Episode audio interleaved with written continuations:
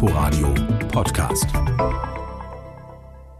Mit Nadine Kreuzzahler. Hallo, herzlich willkommen zu 15 Minuten Literatur im Inforadio.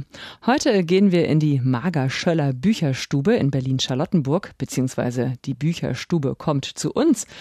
Und wir holen uns Tipps für Geschenke direkt von der Buchhändlerin Ruth Klinkenberg, die jetzt in der Vorweihnachtszeit alle Hände voll zu tun hat. Eigentlich ist es eine tolle Zeit, weil es ist dadurch noch, noch abwechslungsreicher als sonst schon, weil natürlich jede und jeder, die Geschenke suchen, alle was ganz anderes wollen und auch individuell suchen und beraten werden wollen. Und das ist dann natürlich auf die Dauer in den paar Wochen, die jetzt noch vor uns liegen, dann irgendwann dann auch anstrengend, aber es macht eben auch ungeheuren Spaß. Außerdem, zwei prominente Weihnachtsgeschichten gibt es heute hier in Quergelesen.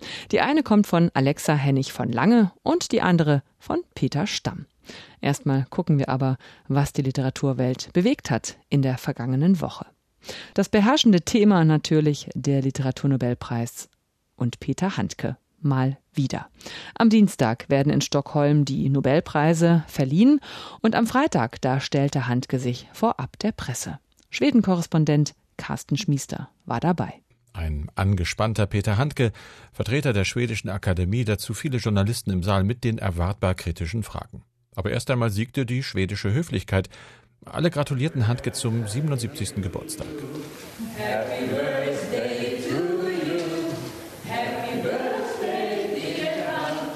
Soweit, so nett. Doch das änderte sich.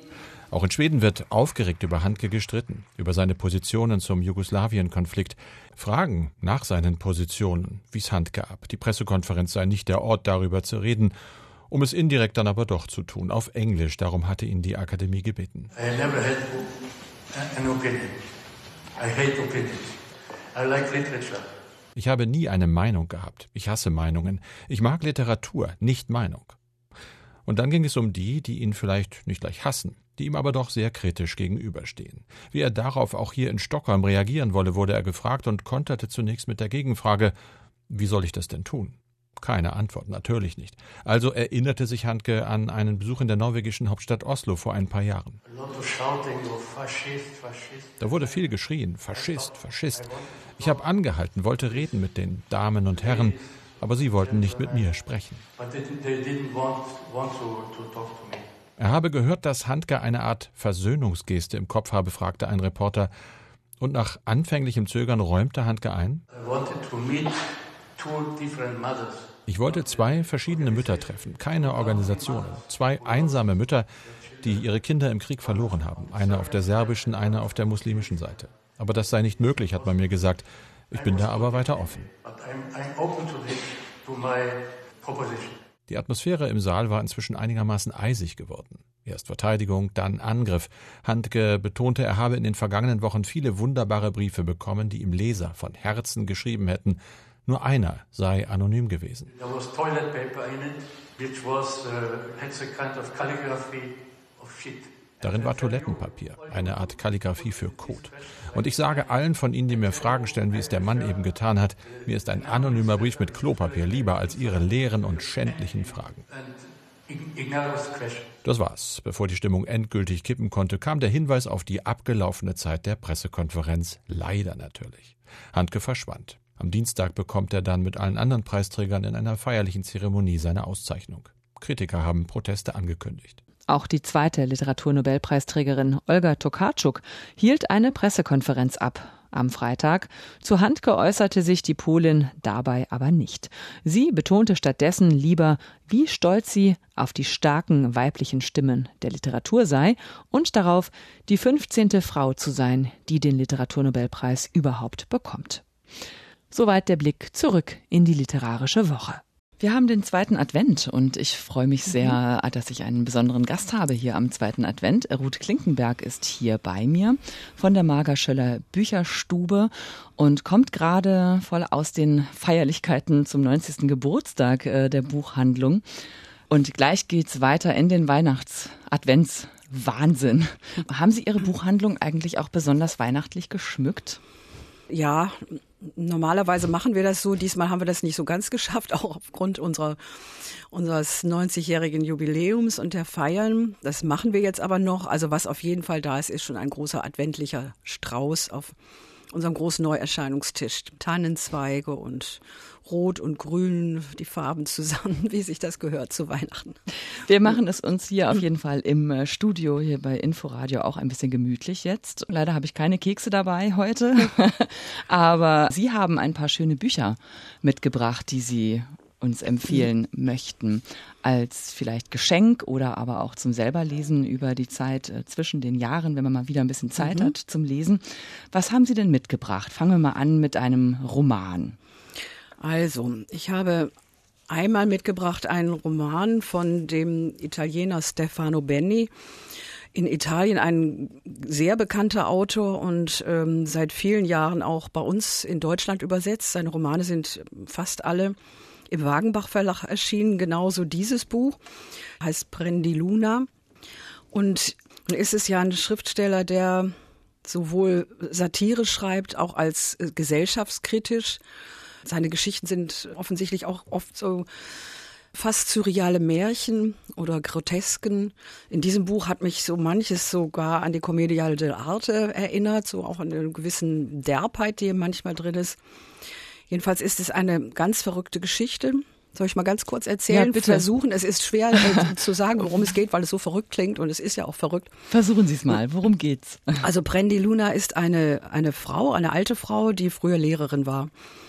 Und eines Tages wird sie äh, ja sozusagen von einer Vision heimgesucht, nämlich eine Katze gibt ihr den Auftrag, ihre zehn Katzen, die sie hat, zu verschenken. Und zwar innerhalb von acht Tagen muss sie diese Katzen übergeben an jeweils gerechte Menschen, was ja auch gar nicht so einfach ist und das zeigt sich dann ja auch.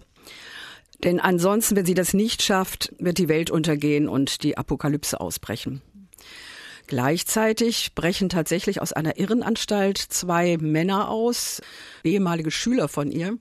Der eine ist im Irrenhaus, weil er vor Kummer fast verrückt geworden ist, weil seine Geliebte vor vielen Jahren umgekommen ist und der andere hält sich für den Erzengel Michael. Die beiden sind dann also unterwegs und es entwickelt sich dann eine unglaubliche spannende Geschichte, wie sie dann wirklich auf der Suche ist nach entsprechenden Menschen und dabei ist zum Beispiel einer, ein Naturwissenschaftler, der versucht, Insekten dazu zu bringen, sich nicht so zu verhalten, wie die Menschen es tun, weil er geht davon aus, dass die Insekten äh, uns Menschen überleben werden und dann die Erde übernehmen. Das klingt wirklich alles schon mal sehr surreal, mhm. aber auch sehr amüsant. Ja, das ist es auch. Und es ist auch bissig und böse und teilweise wirklich ein bisschen grotesk. Es spielt ja auch noch ein, eine Geheimorganisation, also ziemlich machtversessene, brutale Geheimorganisation eine Rolle. Ja, also ich habe mich unglaublich amüsiert dabei. Amüsieren mit Tiefgang. Es steckt eben doch sehr viel dahinter. Er versucht ja auch so ein bisschen ein, ein Abbild der, der heutigen Gesellschaft zu zeichnen. Also der italienischen zwar, aber das ist eigentlich übertragbar auf die moderne, auch, auch auf die moderne Konsum- und Mediengesellschaft. Also Stefano Benni, ich nehme mal kurz mhm. das Buch an mich. Äh, Stefano Benni, Prendi Luna, erschienen im Wagenbach Verlag der erste Tipp von mhm. Ruth Klinkenberg. Gehen wir doch gleich mal weiter. Sie haben noch einen Roman mitgebracht, auch wieder ein Italiener. Ne? Ja, merkwürdig, zufälligerweise auch nochmal ein Italiener. Das ist Gianrico Carofiglio. Das Buch heißt Drei Uhr morgens und ist wirklich so ziemlich das Gegenteil von dem Benny-Roman. Carofiga ist auch ein in Italien ein sehr bekannter Autor und auch vielfach übersetzt, auch ins Deutsche inzwischen. Ähm, in Deutschland vor allem auch durch einige Kriminalromane bekannt. Er war ja Anti-Mafia-Anwalt und ähm, viele Jahre auch in der Politik in Italien für die Sozialdemokratische Partei. Dieses Buch ist aber auch bei ihm eine Ausnahme. Es handelt sich um eine leisere Geschichte, ein ganz ruhiges Buch, aber sehr eindrucksvolle Geschichte, eine Vater-Sohn-Geschichte. Es geht um Antonio, der als Kind, so etwa mit sieben Jahren, merkt, dass er so seltsame Ausfälle hat und stellt bei ihm eine Form von Epilepsie fest. die, das ist natürlich für ihn eine ziemliche Katastrophe, bis die Eltern äh, eines Tages einen Spezialisten aufsuchen in Marseille und der ihn mit Medikamenten so einstellt, dass er damit leben kann die nächsten Jahre. Die Geschichte wird von ihm selber erzählt, als er schon 50 ist. Und die eigentliche Geschichte spielt sich in 48 Stunden ab. Er wird nämlich mit 17 Jahren nochmal zu diesem Spezialisten gehen. Das war auch immer vorgesehen. Er soll die nächsten 48 Stunden nicht schlafen, keine Sekunde und auch die Medikamente nicht nehmen. Und wenn dann sein Kopf und sein Körper gesund reagieren und er keinen Anfall bekommt, könnte er als geheilt betrachtet werden. Und diese Zeit, diese 48 Stunden beschreibt er auf eine wunderbare Weise. Er hat zu seinem Vater, mit dem er dorthin gefahren ist, eigentlich schon seit Jahren kaum noch Kontakt und Streifen durch Marseille. Ist übrigens ein Buch, denke ich, für Marseille-Freunde auch sehr schön, weil sie durch viele Gassen laufen und vieles entdecken. Aber das Wichtigste sind eben die Gespräche, die so ganz langsam und zaghaft beginnen zwischen den beiden und er überhaupt zum ersten Mal begreift, wer sein Vater wirklich ist. Dieses sich so vorsichtige Annähern der beiden, das wird so auf so eine ganz ruhige Art erzählt, in einem ganz schnörkellosen Ton, aber eben auch so dicht und atmosphärisch so schön, dass man eigentlich, es ist ja kein, kein sehr umfangreiches Buch, dass man sich eigentlich wünschen würde, es, es wäre auch noch ein bisschen länger geblieben. Und das ist ein Buch, denke ich, was wirklich, was man jedem empfehlen kann und jeder lesen kann. Und ich finde auch Jugendliche und junge Erwachsene. Also Gianrico Carofilio, drei Uhr morgens, erschienen im Folio Verlag. Ja. Und jetzt sehe ich da schon die ganze Zeit einen wahnsinnig dicken, schön gestalteten ja. Prachtband vor Ihnen liegen. Ja, das ist das Buch der Feste. Ja, es ist auch naheliegend jetzt im Moment, wo auch ein großes Fest vor uns liegt. Und das ist herausgegeben von Rainer Wieland und es ist eine Kulturgeschichte der Feste, die die Zeit von der Antike bis heute umspannt. Nicht, es ist erstens mal wunderschön gestaltet, finde ich, und es ist eben auch prächtig illustriert. Und das Interessante daran ist, es ist sicherlich ein Buch, was man nicht so ohne weiteres von Anfang bis Ende lesen wird, aber was man eben kapitelweise immer wieder reingucken kann. Das sind Originaltexte, ich glaube ungefähr 50 von Autoren aus der Frühzeit wie Platon oder Petronius und später dann eben in, in unsere Zeit oder in das 20. Jahrhundert reingehen, von Robert Walser. Es ist ein Weihnachtstext tatsächlich drin, nämlich Thomas Mann, Weihnachten bei den Buddenbrooks und geht auch bis in die heutige Zeit. Die Mauer fällt, ist ja, auch ein Kapitel. Das auch ist ja schließlich auch ein ja. Fest gewesen. Also das ist eben auch das Schöne, was was er versucht zu beschreiben, dass Feste ja aus den ganz unterschiedlichsten Gründen wichtig für die Menschen sind und, und, und für die Gesellschaft und auch für den Zusammenhalt und ob das religiöse Feste sind oder politisch motivierte Feste, Familienfeste und Fasching, auch das spielt eine Rolle. Und der beleuchtet so dieses, diesen ganzen Aspekt und ja, es macht wirklich Spaß, einfach auch immer wieder in dieses Buch hineinzugucken. Das ist auf jeden Fall ein äh, genau das richtige Buch, äh, denke ich, um sich ja. damit äh, so zwischen den Jahren, wenn man so frei hat, also ich ja, hoffe, viele genau. werden frei mhm. haben, damit aufs Sofa zurückzuziehen. Ja, bei einem auf Glühwein oder Tee und ja, dann zum Verschenken einfach auch ein sehr schönes Buch, ja. Mhm. Okay, also Rainer Wieland, das Buch der Feste von der Antike bis heute im Propyläen Verlag erschienen. Mhm. Vielen Dank, Ruth Klinkenberg von der Marga Schöller Bücherstube. Ja, ich danke auch. Alle Tipps von unserer Buchhändlerin des Vertrauens, Ruth Klinkenberg, finden Sie auch online. Und im Podcast gibt's sogar noch einen Bonustipp. Die extra lange Adventsversion sozusagen.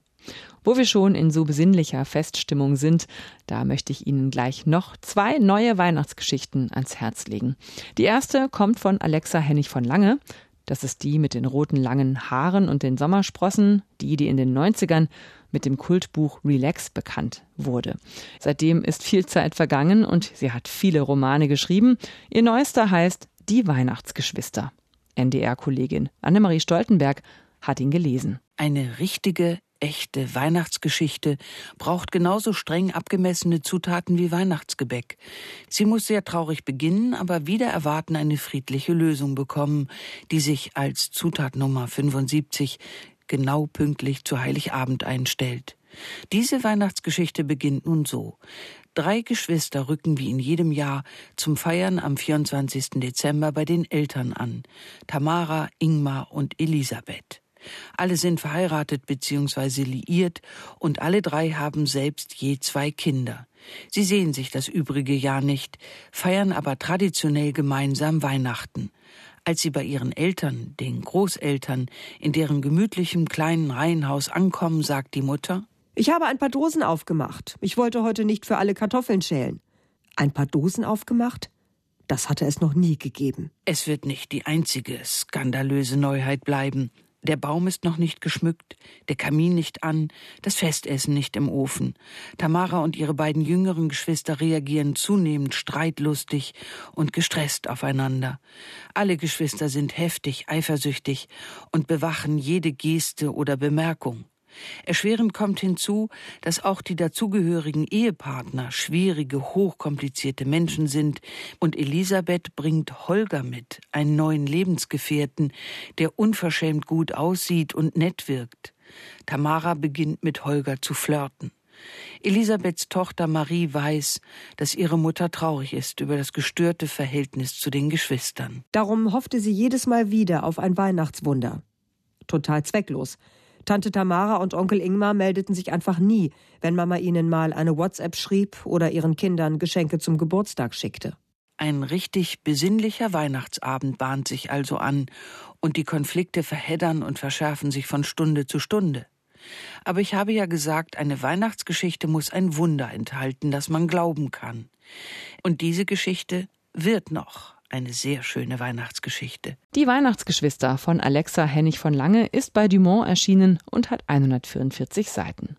Auch Peter Stamm, Erfolgsautor aus der Schweiz, hat sich an einer Weihnachtsgeschichte versucht. Marsha aus Vermont, so heißt sein schmales Büchlein. Auf gerade mal 80 Seiten erzählt er fast ein ganzes Leben.